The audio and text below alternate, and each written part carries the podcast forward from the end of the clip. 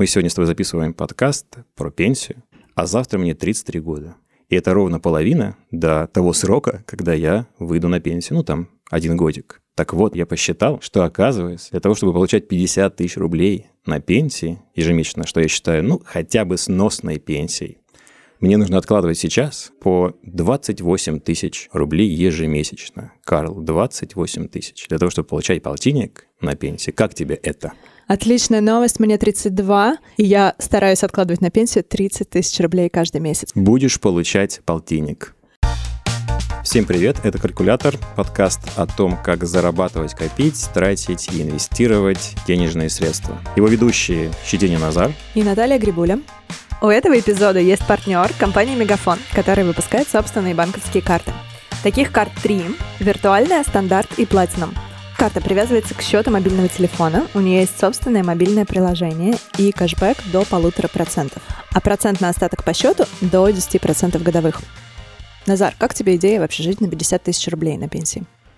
Не очень. Это не напоминает мне ту жизнь красивых э, седовласых немцев, которые путешествуют в Италию, Испанию и кушают там тибоны, стейки. Но я понимаю, что в России на 50 тысяч, э, ну правильно сказать, покупательной способности, то есть вот на сегодняшнюю дату, вполне себе можно жить и даже ездить раз в год в санаторий. Почему я в этом уверен? Потому что моя мама привет я ей передаю, она живет ровно на эту сумму, которую ну, обеспечиваю ей я. Ну, конечно, можно сказать, что это там, большие деньги для нашей страны, действительно. Ну, там есть ряд отягощающих условий.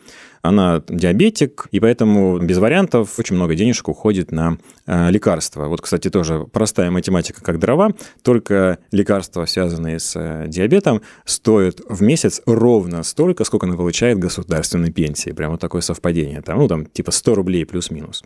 Вот, поэтому после всех лекарств, после того, как нужно платить там, за коммунальные, ну, я понимаю, что 50 тысяч рублей – это то, где можно просто вот комфортно существовать, но не путешествовать. Такой вот стабильный заработок. Поэтому я ориентируюсь на эти 50 тысяч рублей, вот сам себе посчитал, сколько же мне нужно откладывать, чтобы мой сын Данилка мне не донатил, когда мне будет 65 лет. И вот получилось, что это около 28 тысяч рублей. И то с важным допущением, что я буду опережать инфляцию на 2% ежегодно. Ну, это несложно, можно сделать даже просто облигациями. О том, как инвестировать в облигации, мы рассказывали там в прошлых выпусках.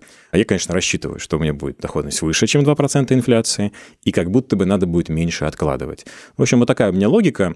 50 – это некая ватерлиния, которую я себе просто обязан э, обеспечить. Вопрос, как ты это посчитал? Ну, я взял текущую инфляцию, я предположил, что я смогу опережать ее на 2%, и буду делать это всегда. И предположил, это моя гипотеза, что смогу э, в 65 лет выйти на пенсию и проживу, ну, как минимум, там, 20 лет. Э, болезненная, конечно, тема, сколько потом еще нужно будет прожить, но как минимум 20 лет. И складывая все вместе, плюс понимая, что все-таки какая-то государственная пенсия, я надеюсь, будет у меня, да, я, пол... да ну, я надеюсь, да, что-то будет, какие-то талоны нам будут выдавать. И все это вместе складывая, я насчитал э, вот такую сумму. Так, ну ты сейчас сказал про сына, с которого ты хочешь снять задачу донатить тебе старенькому и помогать финансово. А вот мне это очень отзывается. Вообще, в принципе, Почему я считаю, что нужно как можно раньше начать откладывать деньги на пенсию? Потому что, когда твой ребенок вырастает, есть большой риск, что он попадает в такую ситуацию, которую называют сэндвич, когда ты сам уже взрослый, и у тебя появляется свой ребенок маленький, ну, то есть примерно вот в том возрасте, в котором мы с тобой сейчас, Назар. А твои родители уже пожилые, и им нужна финансовая помощь. И получается, что твоя финансовая ответственность после 30 лет, она ложится ну, на твои плечи довольно серьезным бременем ты должен финансово заботиться и содержать своих детей, и ты должен финансово заботиться о своих пожилых родителях. А иногда бывает ситуация еще более тяжелая и осложняется тем, что у тебя есть, допустим, пожилые бабушки и дедушки, э, у которых проблемы серьезные со здоровьем, которые тоже становятся ответственностью того человека, который в самой активной своей карьерной фазе находится. Ну, то есть, условно, вот на промежутке 30-40 лет. И звучит все это довольно стрёмно. Не хочу, чтобы мой ребенок в такую ситуацию попал. Я хочу, чтобы он думал о своих целях, о своих задачах, о своей карьере и о том, что ему нужно делать для нее, а не думал о том, как ему помогать мне и поддерживать меня деньгами. Поэтому моя задача минимум — это сделать так, чтобы я находилась на каком-то самообеспечении финансовом в пожилом возрасте на пенсии. Откладывая на пенсию, я последние два года, собственно, с 30 лет, я начала активно и регулярно откладывать на пенсию что становится до сих пор предметом для шуток среди моих друзей, потому что, ну, пенсия — это дико непопулярная тема в России, и звучит это все как, ну, типа, пенсия — это так далеко, это так не скоро, это так не классно, так не здорово про это думать, потому что это все старость, болезни, и проще вообще на этом как бы не концентрироваться, а думать о том, что происходит сейчас, пока мы молодые, и все здорово и классно у нас. Про пенсию большинство людей вспоминает тогда, когда пенсионная реформа входит в ту фазу, когда принимаются какие-то супер непопулярные у населения меры, ну, как, например, поднимают пенсионный возраст. Нужно понимать, что пенсионная система находится в перманентной стадии реформ. И мы пережили, ну, наверное, пять пенсионных реформ уже, и, возможно, переживем еще 20 до того момента, пока мы действительно достигнем пенсионного возраста. Ну, то есть до сих пор как бы никто не понимает и, и не представляет пока, как будет выглядеть наша пенсия, когда мы достигнем пенсионного возраста. И нужно понимать, что как бы никто, кроме тебя самого, о тебе не позаботится. Ну, чтобы не заниматься политикой, там, не спорить о том, э, кто прав, кто виноват, можно посмотреть на тренды, демографические тренды, тренды, связанные с продолжительностью жизни. И они нам обещают, что, ну, пока все об этом говорит, э, люди будут жить дольше, в любом случае, людям надо будет платить больше, ну, потому что инфляция же никуда не делась. Людей будет становиться да. больше. Людей будет становиться больше, ну, там неравномерно, справедливости ради, но и будет больше. И мы делаем выводы, что, скорее всего, приниматься решение будет, которые еще больше нас как-то ущемляют и делают шансы на то, чтобы жить только на пенсию государственную, ну, абсолютно призрачными. Поэтому думать нужно о себе самому, нужно самого себе позаботиться, и государство не скрывает этого и начинает нам прямо, не то что намекать, а прямо семафорить. Например, э, совсем недавно был предложен законопроект о так называемом ГПП, это гарантированный пенсионный план, который предполагает, что мы, собственно, сами пойдем и будем этим заниматься, будем часть э, своей зарплаты посылать на инвестиции в пенсионные фонды государственные, сейчас поговорим об этом еще. За это нас государство будет стимулировать вы вычетами налоговыми. То есть она прямо уже говорит, ребята, давайте думать об этом сами. сами. Да. Угу. И даже более того, тебе скажу, этим летом я прочитал такую интересную аналитическую статью со ссылкой на первых э, лиц там, нашего государства, где на полном серьезе размышляли о том, что в принципе накопительную часть пенсии можно было бы полностью отдать под управление самим гражданам, как это называется, как за рубежом. Кстати, если дать людям задачу самим распоряжаться своими деньгами и самим о них думать, то понимание, как устроены пенсионные накопления, да, как их можно приумножать или как их нельзя приумножать, какие инструменты для этого нужны, наверное, повысились бы. Ну, то есть уровень как бы знаний, возможно, повысился бы я тебя немножко разочарую, там уже проходили летом какие-то опросы, и две трети респондентов говорили о том, что не хотели бы вообще этим заниматься, то есть не хотели бы сами управлять своими активами. То есть на самом деле народ у нас достаточно пассивный в этом вопросе, но я думаю, что государство дальше будет э, постоянно подталкивать к тому, чтобы мы сами об этом заботились. На сегодняшний день средняя в России пенсия около 15 тысяч рублей. Я не хочу, меня пугает мысль жить на 15 тысяч рублей и с учетом э, тех обстоятельств, которые мы обсудили, это будет не 15 тысяч рублей, скорее всего, а меньше. Можно на эти деньги жить или нет? Ну, наверное, можно. Но перспектива звучит не очень пугающе. Вопрос не о том, можно или не можно, скорее о том, хочется ли. Конечно, нет. Даже 20 лет жить на 15 тысяч рублей в месяц, ну, я никому не советую. Теперь надо поговорить о том, что делать. Начнем с того, какой инструментарий уже есть и как в моменте решается проблема вашей пенсии и как государство или там негосударственные фонды пытаются вам ее обеспечить. Но, как мы уже объяснили, не очень успешно либо вы сами, либо работодатель за вас э, платит определенную денежку в пенсионный фонд. Часть этой денежки автоматом уходит тем, кто сейчас находится на пенсии, то есть вы работаете, и какая-то бабушка или дедушка получает эту денежку как пенсию, а часть уходит вам в накопление для того, чтобы добавиться к вашей пенсии. Потенциально, да, потенциально. Она уходит ну, как бы в накопительную часть, которая на самом деле заморожена уже много лет. Она уходит в накопительную часть, да, которая действительно как бы заморожена, и несколько несколько лет последних посылается, на самом деле, вот на эту первую задачу. Поскольку я индивидуальный предприниматель, я плачу взносы, и просто про них забываю. Ну, то есть вроде как бы я плачу какие-то деньги, которые должны когда-то вернуться ко мне в виде моей пенсии, но я понимаю, что я их не увижу никогда. Это просто, ну вот я плачу за тех, кто на пенсии сейчас вот этой частью денежки, которая уходит на наше будущее, места, куда можно эти денежки передавать, их, по сути дела, ну, два. Это государственный э, пенсионный фонд, и второй – это негосударственный пенсионный фонд. Вот скоро такая возможность туда деньги перечислять будет. И в случае с государственными управленцами этим занимается Внешэкономбанк. У него есть определенные задачи, связанные с, ну, как мне кажется, в первую очередь с инвестированием в национальные проекты, нежели с задачами, связанными с тем, чтобы заработать нам денег. И есть, э, ну, негосударственные, да, пенсионные фонды, куда тоже да можно, можно отдать свою накопительную часть. И у этих людей, ну, другая задача. У них задача а, заработать как бы и себе, и нам. По идее, это ну, должно работать Или себе так. за счет нас.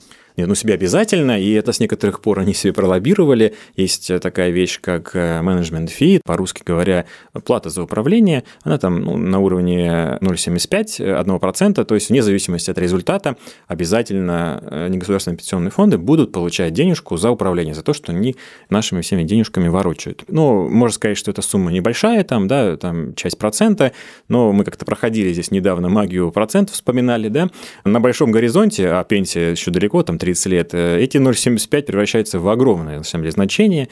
А получится ли заработать или нет, это еще, ну, как время покажет, что называется. Про получится заработать. Мне кажется, здесь важно тоже объяснить нашим слушателям, что те деньги, которые мы отправляем в НПФ, они не лежат просто так и не ждут нас, когда мы за ними придем через 20 лет. Чтобы эти деньги росли, да, они должны зарабатывать. Эти деньги негосударственный пенсионный фонд инвестирует. Снова возвращаемся к инвестициям. То есть он эту денежную массу всю вкладывает в какие-то финансовые инструменты. В какие финансовые инструменты он их вкладывает, что это за инструменты, очень часто в России непонятно. Ну, как бы куда, куда-то вкладывает. Мне страшно любому НПФ отдать свои деньги, потому что я не хочу, чтобы они шли на чьи-то чужие карманные бизнесы и мусорные инвестиции. Ну, чтобы почувствовать контраст, могу рассказать о, наверное, самом успешном, который скромно замечает, что его цель еще не достигнута, пенсионном фонде Норвегии, который инвестирует там, вот я помню, год назад, у них был портфель чуть ли не из 8 тысяч бумаг, они покупали для граждан э, Норвегии по всему миру акции, там, облигации, огромный взвешенный э, портфель, целью которого является доход для будущих акционеров, как раз когда они выйдут на пенсию. И здесь вот этот контраст, чтобы ощутить, нужно понять, что, к сожалению, наше государство и в большинстве своем крупные, они так уж исторически пошло, связаны с банками, негосударственные пенсионные фонды, они себе ставят другую задачу, то есть не заработать денег для граждан, а инвестировать в какие-то большие национальные проекты. Да? И даже если посмотреть э, там, выступления первых лиц э, того же самого пенсионного фонда, то они там с гордостью говорят о том, что они много денег инвестируют в национальные проекты, в, инфраструктурные проекты. То есть, в принципе, на повестке и нет задачи заработать. Да? Нужно поддержать экономику. Она... Все так, все так. Недавно вышел вот большой отчет исследования пенсионных рынков. И если мы посмотрим на то, как Россия управляет пенсионными средствами, то мы увидим, что Россия инвестирует деньги только на внутреннем рынке, и э, что большинство этих средств э, вложено в облигации. Ну, то есть это инструменты с невысокой доходностью. Это то, о чем говорит Назар. То есть это способ взять наши деньги пенсионные и дать их в долг государству и как бы за счет этих денег э, поддерживать... Строить дороги. Нацпроекты. Все так, да. Много мы времени посвятили с тобой сегодня тому, чтобы напугать э, нашу аудиторию и сказать, что никто о вас действительно так уж случилось не позаботится, если вы не живете в Норвегии. И ситуация, по сути, просто безвыходная. Нельзя не думать о пенсии, если вы не хотите ну, плохо жить. Назовем вещи своими именами. Теперь переходим к второй части. Самое интересное, да. что делать. Окей, что делать? Какие бывают стратегии? Вот мы здесь. Первая важная штука, которую нужно делать. Вот Назар в начале выпуска круто рассказал о своих подсчетах. Есть множество инструментов, автоматических пенсионных калькуляторов, которые помогают каждому человеку посчитать, сколько денег ему нужно ежемесячно откладывать и какую доходность получать от своих инвестиций, чтобы приблизиться ну, к некой сумме, да, которая там аккумулируется на длинном горизонте. Они могут по-разному называться. Обычно слово «пенсия» в них фигурирует. На сайте, например, вашfinance.ru есть множество автоматических калькуляторов, можно пойти, посмотреть, подвигать э, вот эти ползунки, ввести параметры. Я собираюсь выйти на пенсию через 25 лет. Я вношу каждый месяц, например, там 5 тысяч рублей.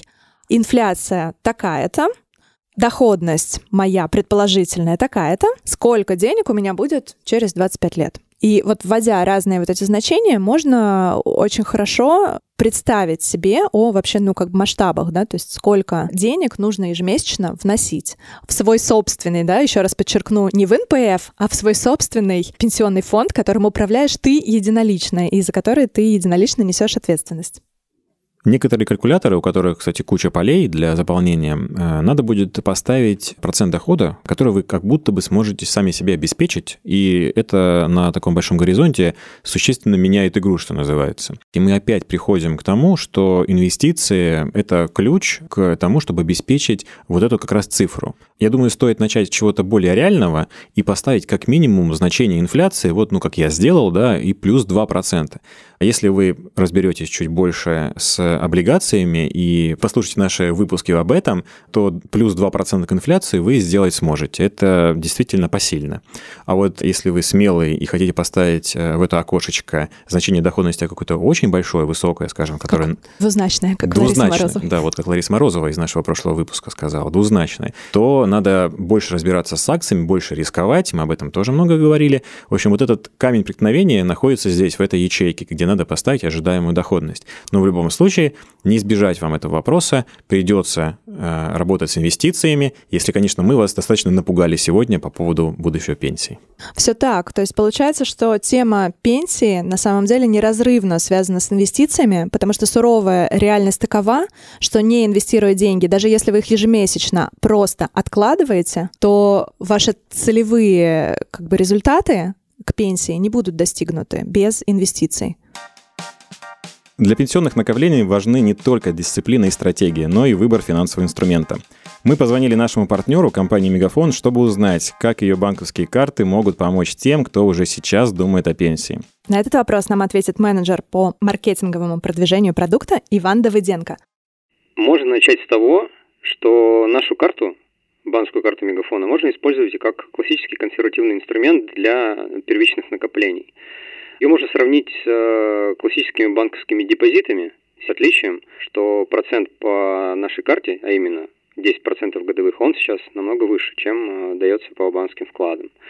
Вот поэтому, если вы планируете начать э, там, стартовые пенсионные накопления, то вполне можно рассмотреть банковскую карту Мегафона как инструмент для первичных накоплений. Вот. Но мы же не только говорим о 10% годовых, да, что вы можете на карту подключить тарифный план максимум, который дает еще дополнительные возможности для накоплений. Если использовать карту как инструмент для каждодневных трат, ну то есть покупать по ней продукты, оплачивать услуги и прочее, то а, за каждую транзакцию мы будем начислять полтора процента кэшбэка рублями, живыми деньгами, которые вы можете воспользоваться далее в повседневной жизни. Такого кэшбэка можно максимально в месяц вернуть до 5000 рублей, если еще и покупать э, у наших партнеров. Там у нас огромное количество партнеров, у нас широкая программа лояльности. И вот смотрите, эти деньги, которые вы можете вернуть кэшбэком э, до 5000 рублей в месяц, как раз и могут быть теми первыми накоплениями, э, с которых вы можете начать копить на пенсию. Ну хорошо, сейчас мы договоримся до того, что единственный э, выход — это инвестиция. А это не так. Есть в России много других популярных в народе стратегий. Но я тебе даже больше скажу. Судя по сухой статистике с московской биржи, где регистрируют открытые счета брокерские, на которые эти инвестиции происходят, э, то это самая непопулярная стратегия. Самая популярная стратегия – это, конечно же, русский авось, то есть ну, просто там и поглядим, да, что, угу. когда доживем. А вторая по популярности стратегия – это очень похожа на первую, как мне кажется. Это рассчитывать на детей, которые ну, будут э, тебя поддерживать, которые будут тебя там ну, субсидировать. И, кстати, моя вот семья это доказывает. То есть, я поддерживаю маму, то есть это работает. Эта схема реально работает. Она работает в твоем случае, не во всех семьях она работает. Это тоже верно, да. И это как бы риски этой стратегии инвестиционной. О, да, да. Мы вот говорили много про риски. Я бы, честно говоря, не инвестировал в это, несмотря на то, что я смотрю на своего сына и думаю, что, по-моему, он хороший парень. Но я такого риска на себя брать, ну, не могу просто. Ну, во-первых, риск в том, что у наших детей элементарно Назарна может не быть финансовой возможности нам помогать. Да? У Назара такая возможность есть. Мы не знаем, что случится через 20 лет, будет такая возможность у наших детей или нет.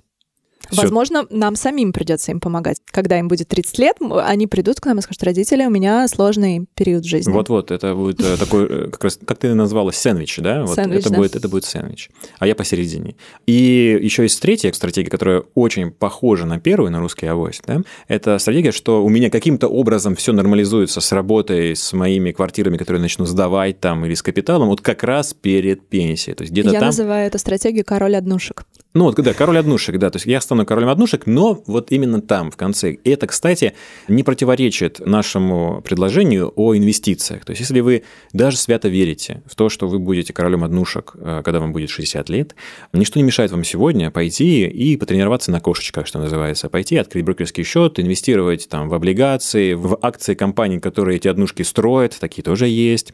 Начните с малого, наберите свой первый капитал на фондовом рынке и покупайте однушки только в путь. Ну, а может быть, за этот период времени вы передумаете, и вы будете не королем однушек, а будете королем дивидендов. Вот опять, как мы возвращаемся к Ларисе Морозовой. Да? Видно тот отпечаток, который на нас с тобой Остался. оставила эта история. Остался. Навсегда. Второй раз возвращаемся к ней. Остался. Но еще есть одна очень рискованная и такая иллюзорная стратегия – это стать бизнесменом, ну, как раз вот перед, видимо, пенсией. Я думаю, что самое честное здесь настроение – это бойтесь своих желаний. Скорее всего, так и будет. Статистика пока показывает, что люди уходят из офисов в сектор услуг, то есть они становятся маленькими предпринимателями. Фриланс расцветает, расцветает, ну, просто сфера услуг. И, скорее всего, вы так и будете получать доход. Но что такое свое дело? Что такое сфера услуг? Это непрогнозируемое поступление денежных доходов. Отсюда следует еще более строгое финансовое планирование, потому что вы не можете рассчитывать на то, что вот там каждое 25 число мне на карточку капнет денежка. И еще более внимательно нужно относиться к инвестициям, потому что тогда они становятся для вас практически вопросом выживания. Я сегодня отвечаю, видимо, за сгущение красок. Поэтому сгущу снова, как индивидуальный предприниматель, могу подтвердить все, подписаться под каждым словом.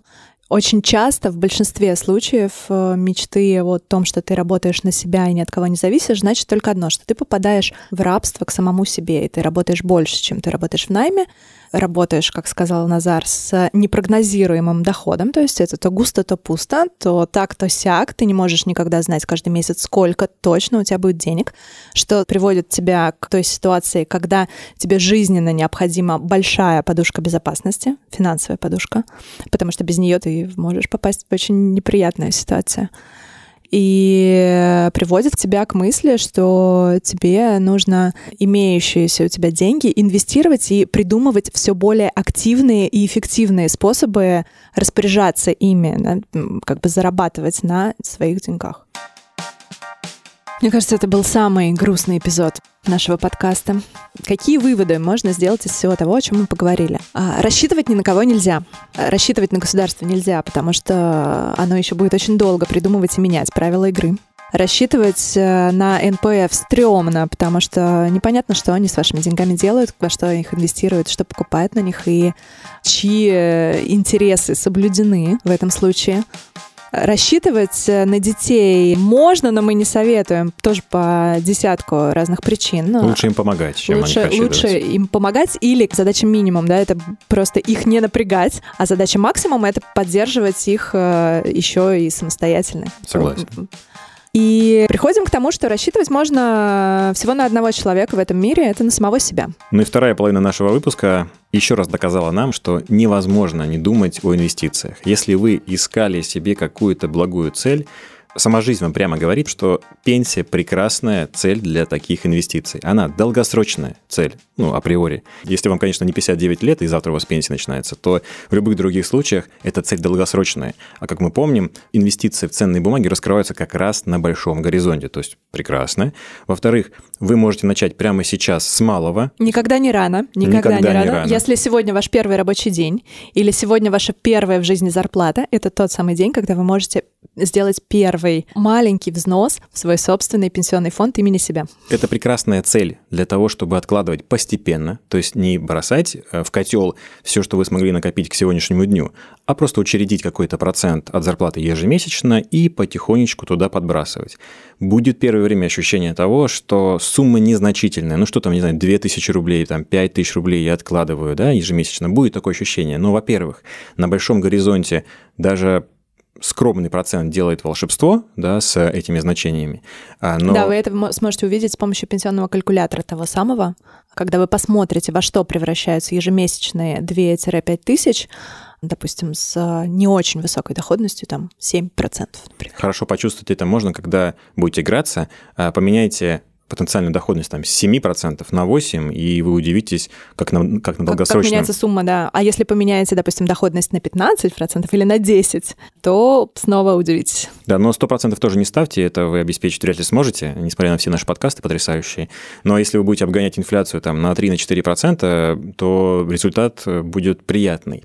И немаловажный момент – что если вы сегодня начинаете копить на свою пенсию даже небольшую сумму, когда сумма станет больше, и вы будете двигаться по карьерной лестнице, зарабатывая все больше и больше, вы к тому моменту будете уже подготовлены на маленьких суммах, будете понимать, как это работает, и большими суммами будете распоряжаться с умом. Таким образом, мы понимаем, что пенсия, как первая цель, она чуть ли не обязательная. Она и воспитывает, и раскрывает возможности фондового рынка максимально. Но на самом деле она и есть обязательная. Пенсионные деньги — это действительно приоритетная цель, должна быть для каждого. И если у вас финансовых целей много, то ваши личные пенсионные сбережения — это всегда приоритет. А потом думаете о каких-то более коротких финансовых целях. Образование детей, отпуск, ремонт и так далее.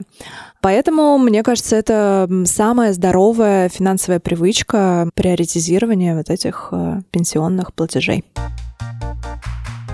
Мы напоминаем, что партнер этого выпуска – компания Мегафон и ее банковские карты, которые привязываются к счету вашего мобильного телефона. Что это значит? Фактически у вас один счет, и положив на него деньги, можно тратить их как на услуги сотового оператора, так и на другие покупки. Кстати, за покупки вы будете получать кэшбэк до полутора процентов. А еще карта оснащена специальной защитой от случайных платных подписок. У карты есть три тарифа, узнать о которых подробнее можно на сайте bank.megafon.ru. С вами был подкаст «Калькулятор» и его ведущие Наталья Грибуля и Назар Щетинин. Подписывайтесь на нас и другие подкасты «Медузы», чтобы не пропустить новых эпизодов. Мы есть на всех основных платформах в iTunes, Apple Podcasts, Яндекс.Музыке, Казбоксе и Букмейте. Ссылка на наши страницы вы найдете в описании эпизодов. А еще мы выкладываем наши выпуски на YouTube-канал «Медузы». Мы встретимся с вами на следующей неделе, когда вы точно начнете инвестировать.